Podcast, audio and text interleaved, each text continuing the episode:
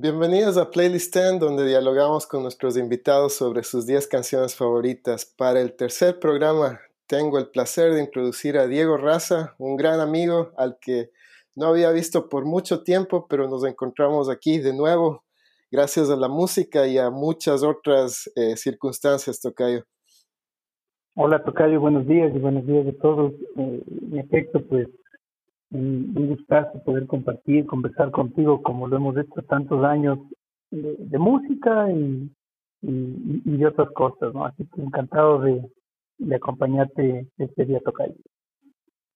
Gracias, Tocayo. Ahora cuéntanos de tu lista, una lista extensa, ecléctica. Me encantó, la verdad.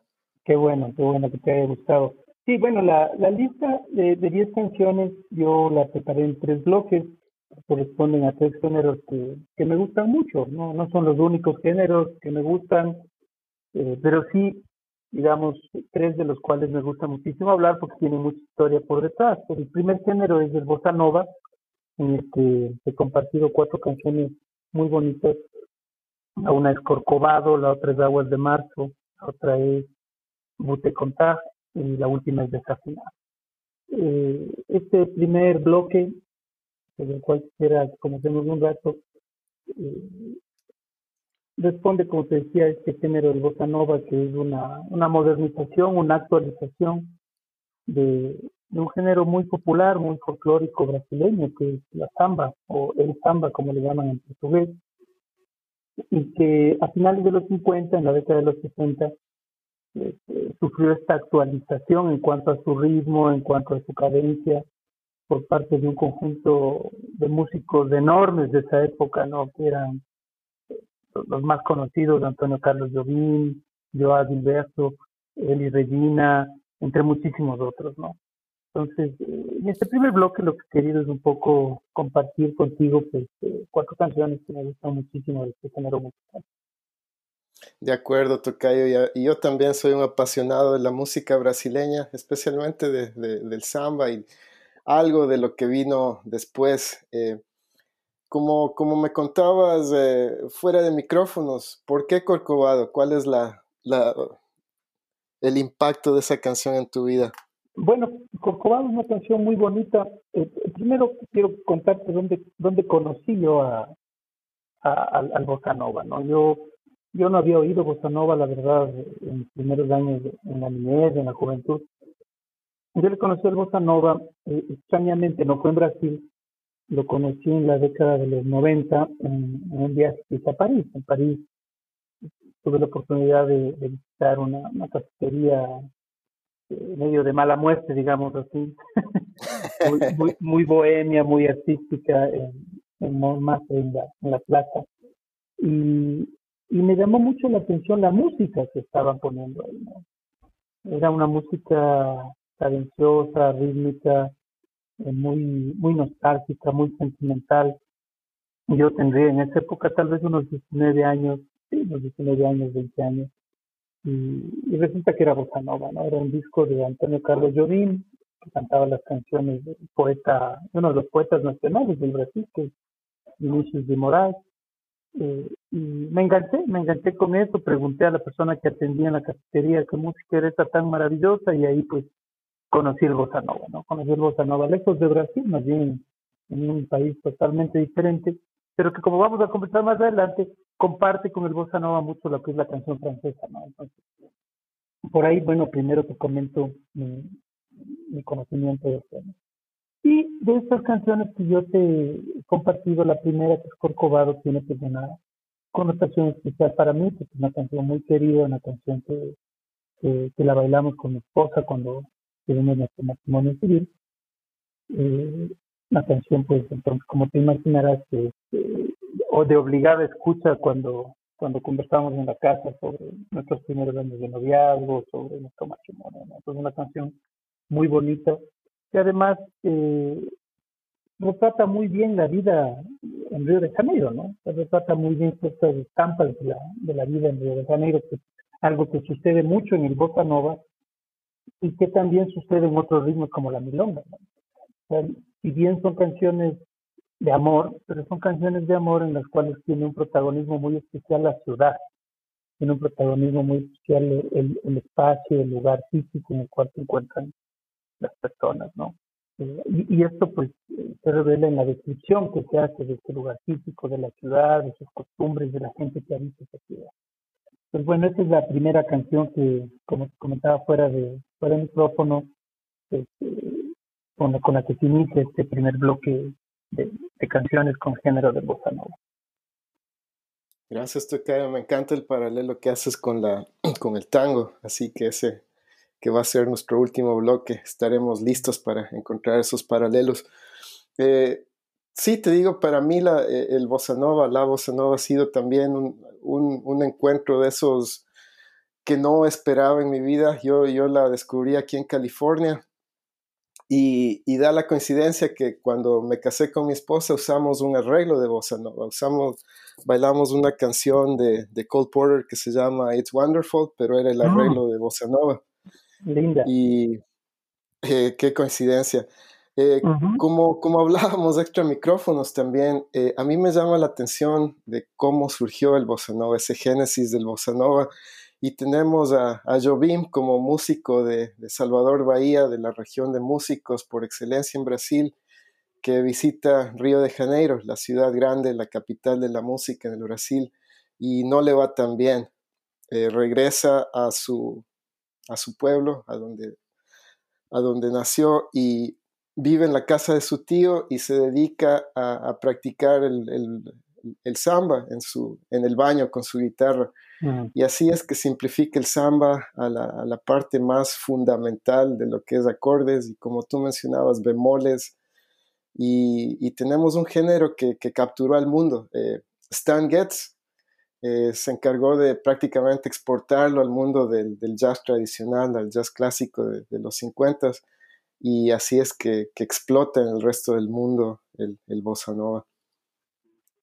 Sí, y justamente qué bueno que mencionas de Stan que además eh, en la primera canción que te compartía, que es esta de Corcovado, tiene una participación estelar, el saxofón de Stan ¿no? un saxofón eh, muy muy yacero, con una con una onda así muy muy de jazz, muy de blues también, que, que justamente fue lo que hizo que se puede exportar con tanto éxito este ritmo al resto del mundo, empezando por Estados Unidos, ¿no? En donde, como sabemos, el jazz tiene tuvo y tiene y creo que siempre tendrá pues un, lugar importante en la cultura, ¿no? Eso, claro, y en los, y en los tiempos de Stan Getz, eh, en los 50, como, como tú mencionas, esa era la música más popular. Mm. Pre-rock and roll, eh, el jazz era el rey, el jazz dominaba. Eh, ya no tiene ese lugar estelar, pero por suerte todavía tenemos eh, músicos de jazz que han continuado esa tradición de los Stan Getz y tantos músicos grandes que, que han dado los Estados Unidos en el área del jazz. Sí, sí, tremendos músicos. Ahora, tú mencionabas algo que también creo que vale la pena compartir con, con los escuchas, y es que eh, se encerraba a hacer sus arreglos con una guitarra, ¿no? Y esa es una de las características que, que vale comentar del, del bossa nova o de la bossa nova, y es que es una samba modernizada, digamos, modernizada para la década de los 50, 60, con unos arreglos mucho más, eh, aparentemente mucho más simples, más, más simplistas, eh, hechos sobre todo en guitarra, hechos sobre todo en guitarra, y con una característica que, que en su principio fue criticada, digamos, pero que luego más bien se convirtió en el signo distintivo de la bossa nova, que es eh, la disonancia, ¿no? La disonancia es ese carácter eh, disonante de las canciones de bossa nova, que inclusive le hicieron alrededor de que le acusen de ser una música desafinada en su momento. Especialmente las composiciones de Jobim eran muy porque eran difíciles de cantar porque disonaban, no, no, ¿qué significa esto de disonar? Significa que no, eh, no se apegaba a las, a las escalas musicales eh, clásicas, de las escalas musicales más, más comunes, y por eso pues sonaba extraño. Y si ahora ponemos atención, sigue sonando extraño el bossa nova, ¿no? Es, un ritmo, un ritmo diferente, es un ritmo que tiene una corriente distinta, ¿no? Y por eso una de las canciones que quise incorporar en, este primer bloque es justamente Desfascinado, en una linda interpretación del mismo Antonio Jobim, que, es un poco una respuesta a, esa crítica de que, de, que desafinaba mí cuando cantaba y de que desafinaba la bossa nova en general con sus arreglos, ¿no? Una canción muy bonita de la cual también quiero comentar algo rápidamente y es que eh, es interesante porque además de la música que es maravillosa, en la misma letra el, el, Jobim se, se defiende, ¿no? Él dice, si tú dices que soy desafinado, así mismo soy, más o menos dice, ¿no? Y, en el pecho de los desafinados también late un corazón, dice Jobim en la última parte de, la canción, una canción muy bonita, ¿no? Claro, ¿cómo, cómo callar a tus críticos, ¿no? Mostrándoles que, que tienes ese talento y, y, desde el punto de vista de, del mío y del tuyo, Tocayo, que no somos músicos, o sea, ¿qué es más difícil tocar música disonante o música clásica, por decirlo así? Así que aún más mérito para, para Jobim y toda, toda esta banda que revolucionó el samba a partir de los años 50. Sí, sí, sí, realmente unas canciones muy bonitas y un género espectacular. Para hacer así un rápido comentario de las otras dos canciones que te había comentado, eh, una de ellas es Aguas de Marzo, eh, una interpretación especial que, hace el mismo Jovin con Elis Regina. Eh, en esta interpretación, que es la interpretación típica de esta canción, tiene un rol muy importante el piano. Y, ahí yo quisiera comentar que, si bien en general en el bossa nova la guitarra es la que tiene la, voz mandante, en esta canción eh, que se escucha van a ver que es más bien el piano el que tiene una fuerza. Y es parte de los coqueteos que tenía en esa época con el jazz más clásico de Estados Unidos, en el que el piano era la pieza central, no era el instrumento central. De otra parte, esta canción, Aguas de Marzo, eh, es muy bonita, también una de mis favoritas, de mis grandes favoritas porque habla de lo que también comentábamos hace un rato, que es eh, la vida del espacio físico del lugar en el cual en el cual transita la vida, digamos. Eh, en este caso específicamente se refiere a las aguas de marzo en, Brasil, eh, tiene una connotación similar a la que aquí decimos abril aguas mil, en Ecuador se dice abril aguas mil al mes de abril porque, porque llueve muchísimo. Las aguas de marzo en Brasil eh, es igual el periodo de lluvia que marca el cambio de una estación del año a otra estación del año. Y esta canción es hermosa porque muestra los cambios en la naturaleza que se dan con el cambio de estación.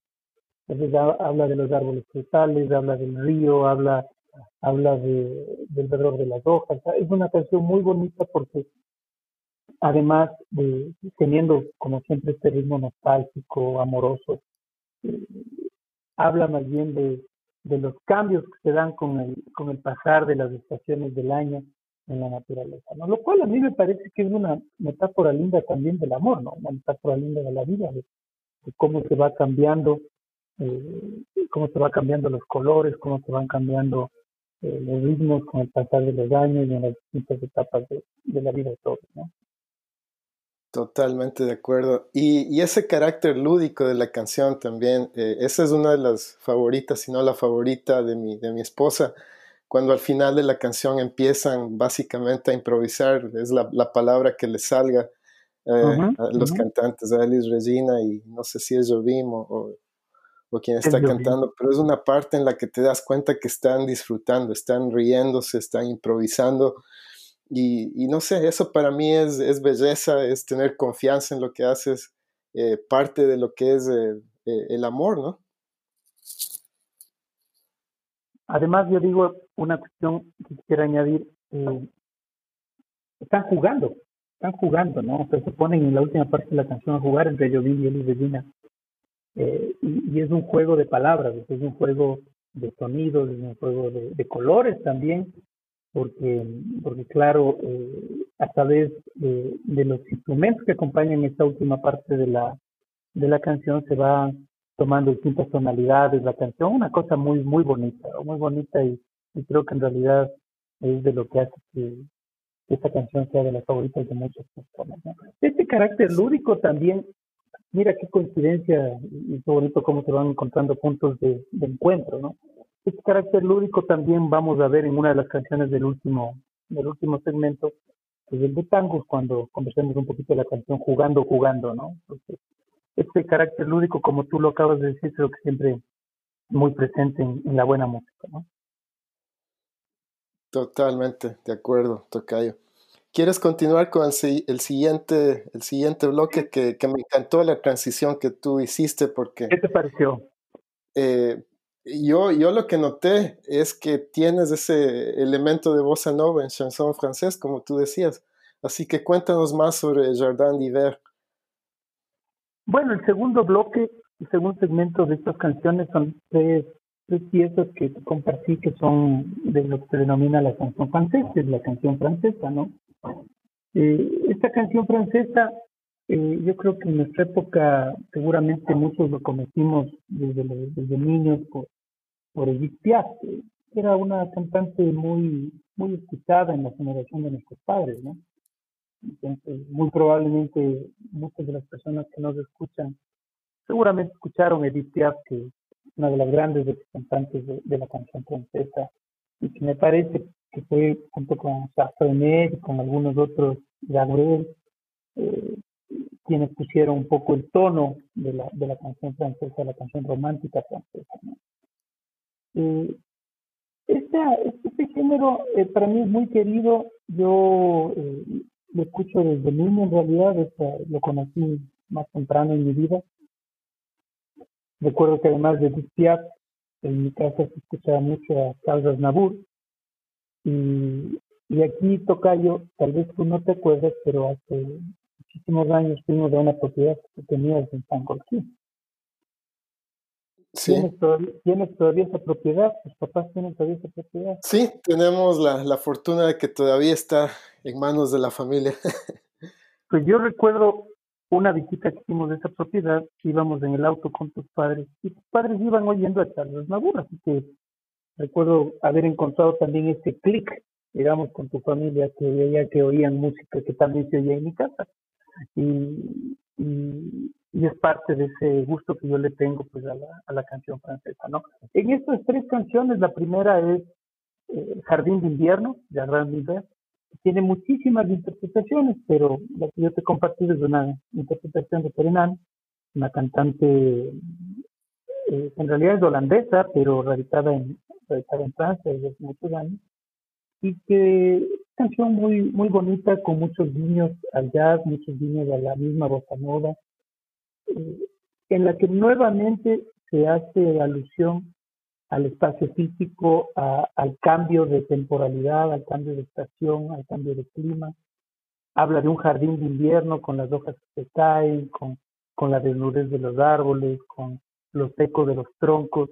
Y claro, y siempre hace un paralelismo de eso, otra vez con la vida y con el amor. Entonces, una canción que personalmente a mí me gusta mucho, me, me, conmueve muchísimo.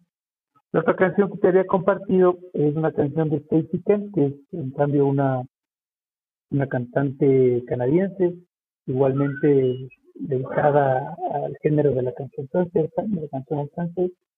Y, bueno, en la canción, eh, la canción se llama Que reste si de amor, que significa que ha quedado de nuestro amor. Y, y que igualmente, pues en este ritmo ah, pues muy, muy cercano al bossa muy cercano al jazz, nos cuenta, pues, de, nos cuenta de, las pericias del amor y del desamor, ¿no? Y finalmente una canción bastante más actual y que, que me, me, comentabas fuera de micrófono que, también la conoces bien, que te gusta, que Le que es el corazón de, de este par de, de DJs electrónicos de, de, la corporación Ciber, ¿no? Entonces, eh, este es uno como guiño a, a la versatilidad que tiene la, la música y cómo se pueden mezclar los géneros desde el electrónico y en este caso con el francés y con los guiños del bossa nova y al jazz que comentaba anteriormente. Sí, y, y, si no me equivoco, la cantante de Le Coeur es, eh, es iraní, es un iraní que, que habla francés, sí. Ajá, sí, sí, sí. Es, es, es, interesante porque estas tres canciones, ninguna de ellas es cantada por una persona eh, de nacionalidad francesa, sino que ha tenido tanto impacto en el mundo esta chanson francesa que, que en el primer caso es una holandesa, luego es una canadiense y pues en este último es una iraní con arreglos electrónicos de dos DJs norteamericanos. Sí, a mí me impresiona tu, tu selección y ahora que ahondamos un poco en lo que es el bossa nova, en lo que es la chanson francés, me, me encantan esas, esas similitudes que encuentras. Una de esas, e, el lugar que describes. Eh, yo tuve la suerte de, ver a Thievery Corporation en concierto hace poco, tal vez hace unos dos, tres años, porque uno de mis vecinos es, es fanático de ellos y, coincidió que tocaron cerca de, de donde vivimos. Y la versatilidad de esta, de esta banda es increíble porque el, eh, el LP de donde sale Le Coeur es, se llama Saudade. Y eso, sí, entonces tienes canciones en francés, en portugués. Y como tú mencionabas, es una banda que se caracteriza por hacer música electrónica. Así que la, la versatilidad eh, destacable de, de, de, este par de, de, DJs. Algo que siempre me he preguntado de, Thievery Corporation, Tocayo, es eh, uno de sus fundadores tiene apellido latino y ellos fundaron el grupo en, Washington, D.C. Así mm. que he tratado de encontrar la respuesta, pero no sé qué origen tiene él. Eh, obviamente puede ser mexicano, americano, salvadoreño tal vez, pero esa es una de las grandes preguntas que tengo sobre Thievery Corporation tenemos que hacer un poco de investigación para dar con esta respuesta Pero claro, yo creo que eso que mencionas, una muestra más de lo ecléctica que es esta, agrupación, ¿no? La multicultural.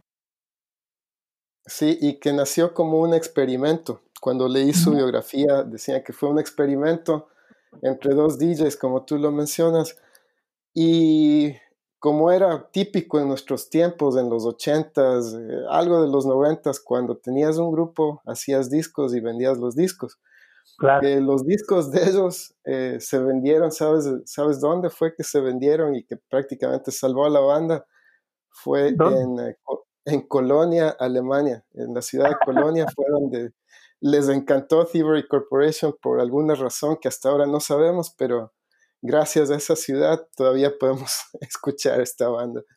Ah, qué interesante, no, no, qué, qué, qué detalle tan, tan curioso que Bueno, yo esta banda, te confieso, la, la conocí tarde, la conocí en el 2009, en el 2009 en, en Boston, de hecho, en Boston yo estaba haciendo unos estudios de una corta temporada en, en la ciudad de Cambridge y con, con los amigos, con los compañeros de aula, un día nos fuimos a tomar cervezas en un ánimo absolutamente académico, por supuesto, como no puede ser de otra manera. Sí, yo, yo, yo, yo entiendo esos ánimos. Sí, sí, sí, un ánimo absolutamente académico.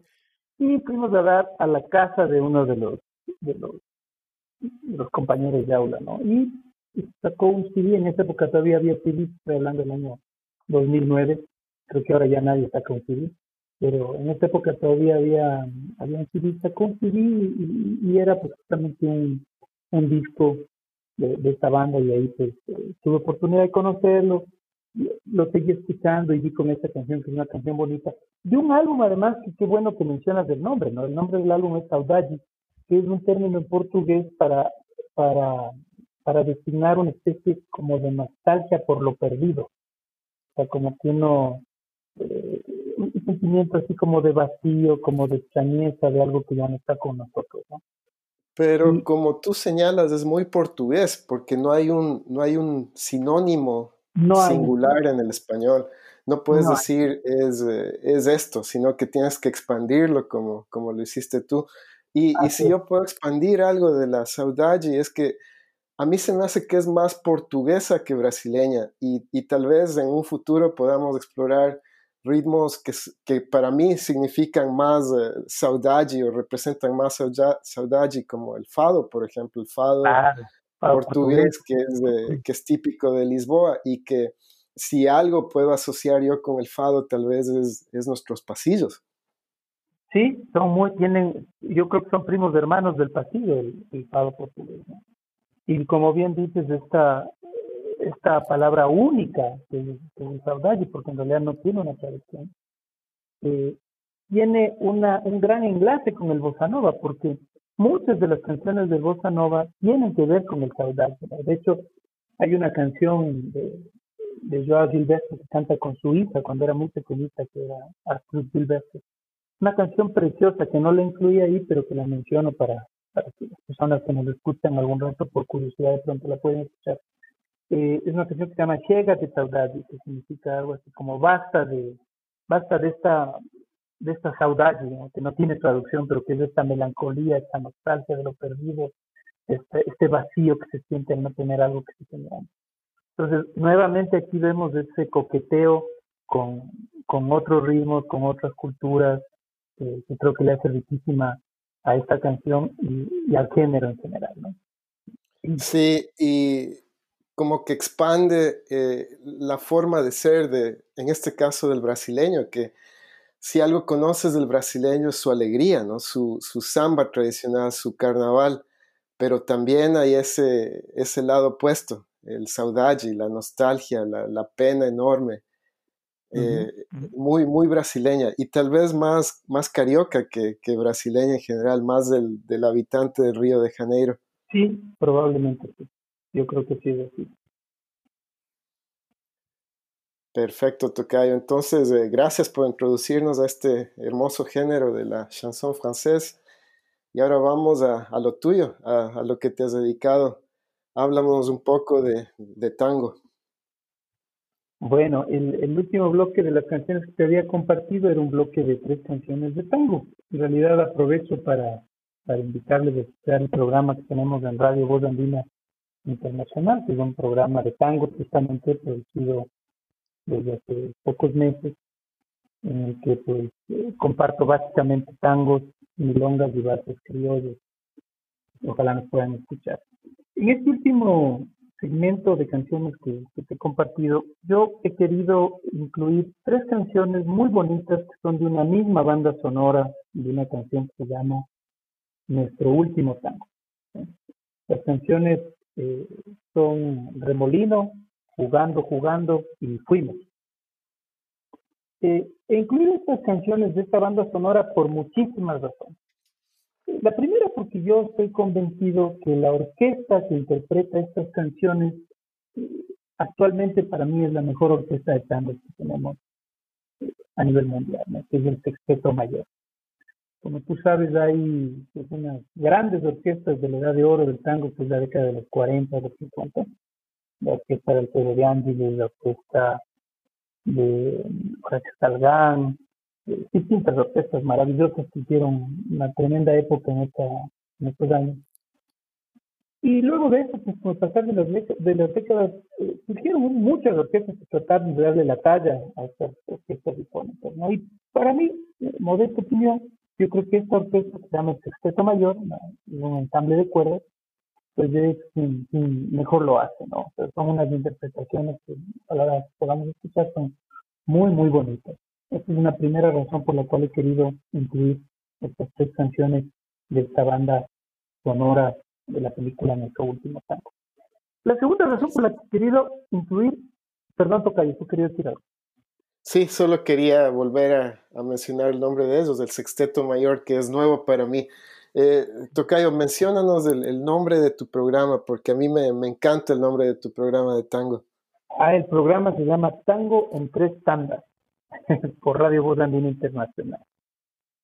Eh, el, nombre es un nombre que tiene un guiño igual a, a, los conocedores del tango, porque eh, se hace mención a tres tandas, ¿no? El tango en tres tandas. Y la tanda, les quiero contar, la tanda es un conjunto de tres canciones que se bailan de corrido en, en las milongas, que son los lugares en donde se baila el tango, la milonga y el vals.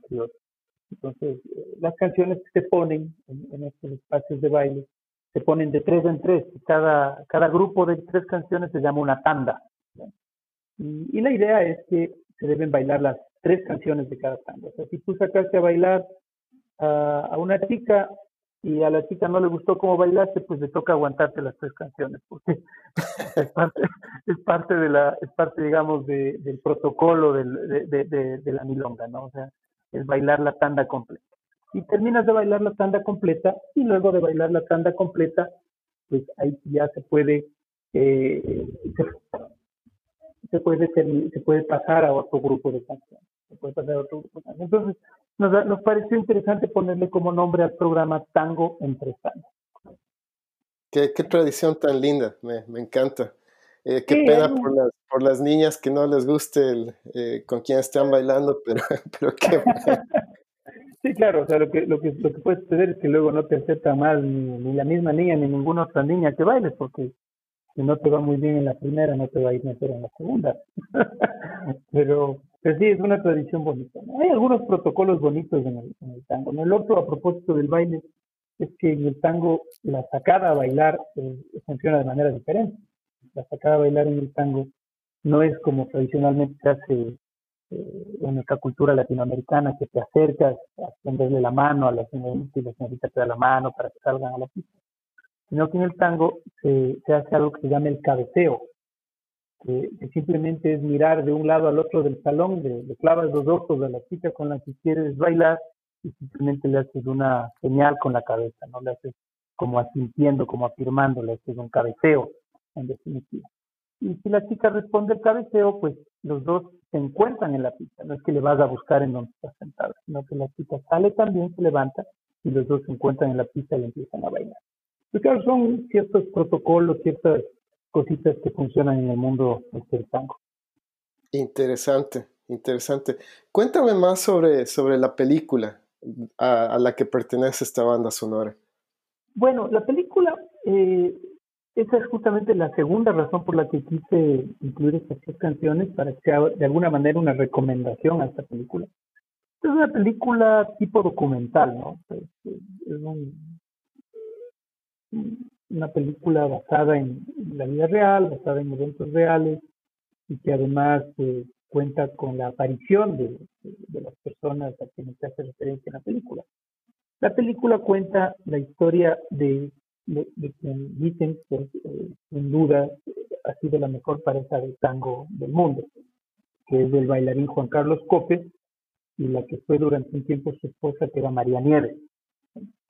Eh, Juan Carlos Copes, para que un poco conozcan quién es, eh, tremendo bailarín de tango, ¿no? además que inventó, digamos, una nueva forma de bailar el tango, un tango más, más estilizado, un tango más mucha gente dice más comercial, pero yo no le, yo no le daría ese adjetivo porque a veces, a veces puede sonar feo ese adjetivo. Pero eh, Juan Carlos Copes, en definitiva, calificado como el mejor bailarín del siglo, a finales de, los 90, al final de, la década de 1990, pues calificado como el mejor bailarín del siglo, es quien está detrás, por ejemplo, de la coreografía del tango que baila Al Pacino en Perfume de Mujer. Seguramente tú te acuerdas, todos nos acordamos de esta escena maravillosa en la que Al Pacino le saca a bailar a una jovencita en un hotel en el que justamente quien está tocando es el sexteto mayor, además de una pequeña curiosidad, y, pues esa, esa pequeña coreografía, ese pequeño baile que hace Pacino con la chica fue preparado por, por Juan Carlos Copes. ¿no? Juan Carlos Copes también enseñó a bailar a Bill Clinton, por ejemplo.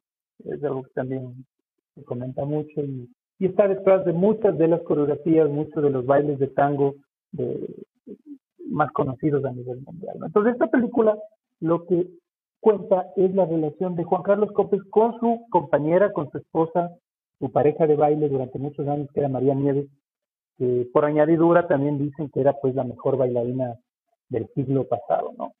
Los dos, eh, es un lujo verles bailar, una cosa hermosa. Y la película cuenta esa relación conflictiva que no solo es de los dos, sino es una relación conflictiva que creo que yo está presente muchísimo en el tango. El tango habla mucho de estas relaciones de amor, de desamor, traición, eh, a veces perdón, reencuentro. Y, y, yo creo que esta pareja de bailarines, como que en su vida revelaron de la mejor manera todo eso que tiene el tango, ¿no? Y en esta película se lo muestra se lo muestra y, por eso les quería yo incluir estas canciones y recomendar no solo la banda sonora, sino la película mismo para conocer un poco más, no solo de la música, sino también del baile que, que, está en el tango, ¿no? Definitivamente, y te digo, las canciones son tan atractivas, la melodía eh, yo te confieso que a mí eh, Remolino me encantó. Es de esas canciones que la escuchas y, no, no, se te sale de la cabeza. Yo tengo el Remolino toda esta semana ahí en mis sueños y qué sé yo. Y, qué más incentivo que, que, que, ese atractivo musical, melódico para, abordar lo que es la, película y la vida de estos dos eh, bailarines geniales. Sí, bueno, esta, canción además, y algo que de pronto conviene comentar, las tres canciones que te he compartido, la primera es Remolino, pero las otras dos tienen situación similar. Además, fueron escritas justamente en esta época de oro. ¿no? O Remolino fue escrita por Alfredo de Angelis, que es uno de los grandes del tango de la década de los 40. Y, bueno, ahora interpretada eh, en esta versión de, la canción por Luis Borda y, y por el ¿no? Una canción realmente muy bonita que te cuento que en el 2017 estaba, estuve yo con mi familia en Nueva York yo siempre que voy a Nueva York, yo voy a, a unas dos o tres milongas, trato de ir a unas dos o tres milongas que son muy queridas para mí en Nueva York, dos o tres espacios de baile de tango. Y uno de ellos es en uno de los muelles que está en el East River, que, especialmente en ciertas épocas del año que el clima lo permite, se juntan, ponen música y, van algunos bailarines y se ponen a bailar ahí en el muelle. En el 2017 era todavía reciente, más o menos reciente la, salida de esta película, entonces estaba como un poco de, era la novedad, digamos, en el mundo tanguero. Y me llamó mucho la atención que pusieron en esta milonga, la que en el 2017 en Nueva York, pusieron esta canción. Y yo le contaba hoy de mañana a mi hijo, que estábamos conversando sobre esta charla que iba a tener yo contigo sobre música. Le contaba que esta canción especialmente eh, a mí me trae bonitos recuerdos de ese viaje, porque eh, la bailé con una señora de unos 80 años, una señora que, asistía a la milonga y que, estaba ahí bailando, ¿no? Entonces yo, dicho de paso, cuando voy a una milonga le apunto a las señoras de mayor edad, porque normalmente son las que mejor bailan. Entonces, le saqué a bailar a la señora y, y bueno, tuvimos un lindo momento bailando justamente esta canción Remolino que, finalmente la gente terminó aplaudiéndole a la señora, no, no, no sé si que le hayan aplaudido a mí, que, los aplausos se los merecía ella, pero fue un bonito momento eh, que voy a recordar siempre a propósito de esta canción ¿no? Las otras Seguro que los aplausos fueron para ti también, porque no cualquiera puede meterse a una milonga y, y, y, bailar un tango, así que, eh, que, mérito. Quiero pensar que sí, quiero pensar que sí, Tocayo, muchas gracias. Bueno, te decía, las otras dos canciones son igualmente compuestas en la década de los 40, los 50, la otra es eh, Jugando, Jugando, que ese estrictamente no es un tango, sino es un vals criollo. Hay, eh, el vals eh, viene del vals europeo, se exportó a la Argentina y, y se emparentó, digamos, con el tango en lo que se denomina el vals criollo, que es un tango valseado es un tango que tiene un ritmo más parecido al vals. Esta canción muy bonita que a veces hace, alusión a temas lúdicos de los que hablábamos hace un momento y cómo el juego se relaciona con el amor.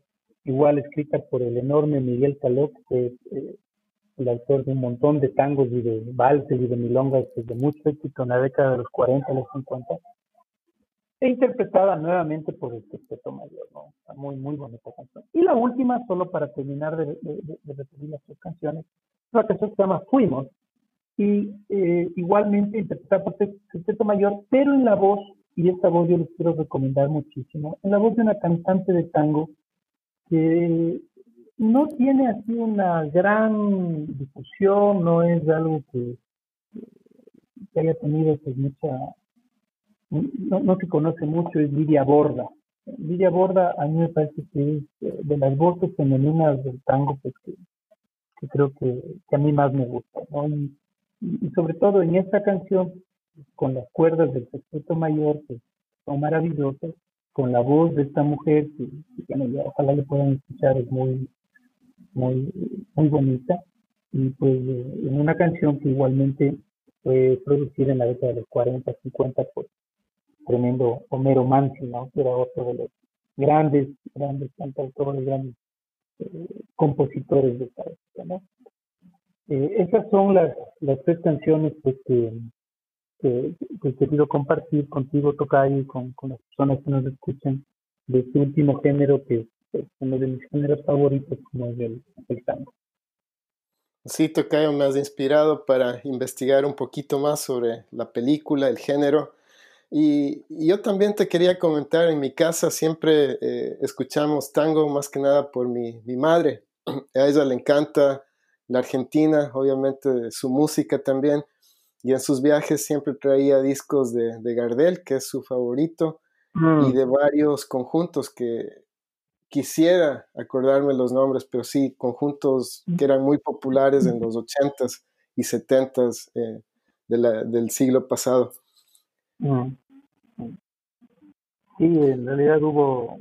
Yo creo que el tango es de esos géneros que, igual que el bossa nova, igual que la canción francesa, son géneros que probablemente se escuchen menos que hace una década o que hace tres o cuatro o cinco décadas, pero que estoy seguro que no se van a dejar de escuchar nunca.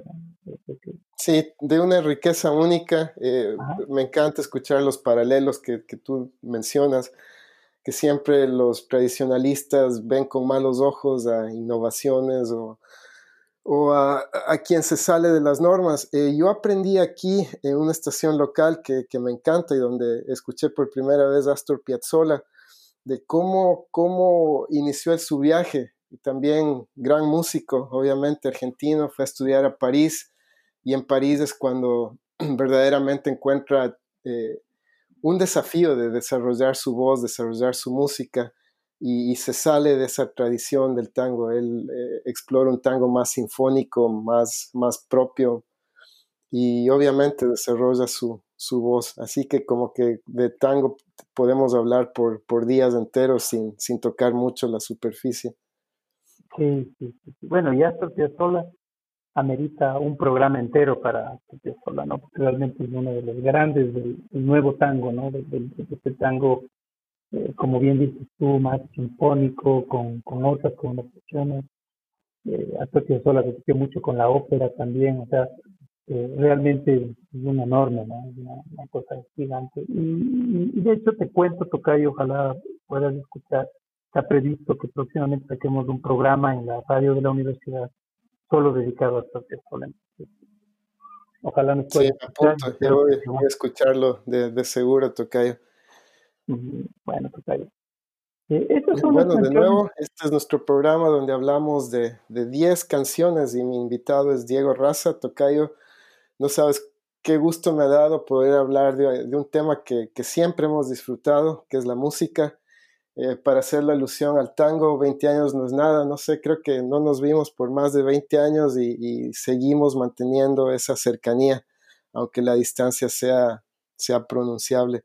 Así que de nuevo te doy las gracias por, por compartir eh, música tan linda, tus conocimientos sobre la música y espero eh, hablar pronto contigo.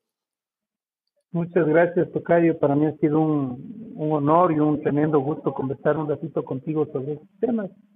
Como bien dices, haciendo honor al tango 20 años no es nada y haciendo honor a otro argentino que era Jorge Luis Borges, que siempre decía que, el amor necesita frecuencia, pero que la amistad no necesita frecuencia. Uno puede encontrarse con sus grandes amigos 15 años después, 20 años después y, y es como que no le hubieras visto una semana, ¿no? Es, las cosas permanecen, el, cariño, el afecto y los intereses comunes pues, siempre son más fuertes que la distancia.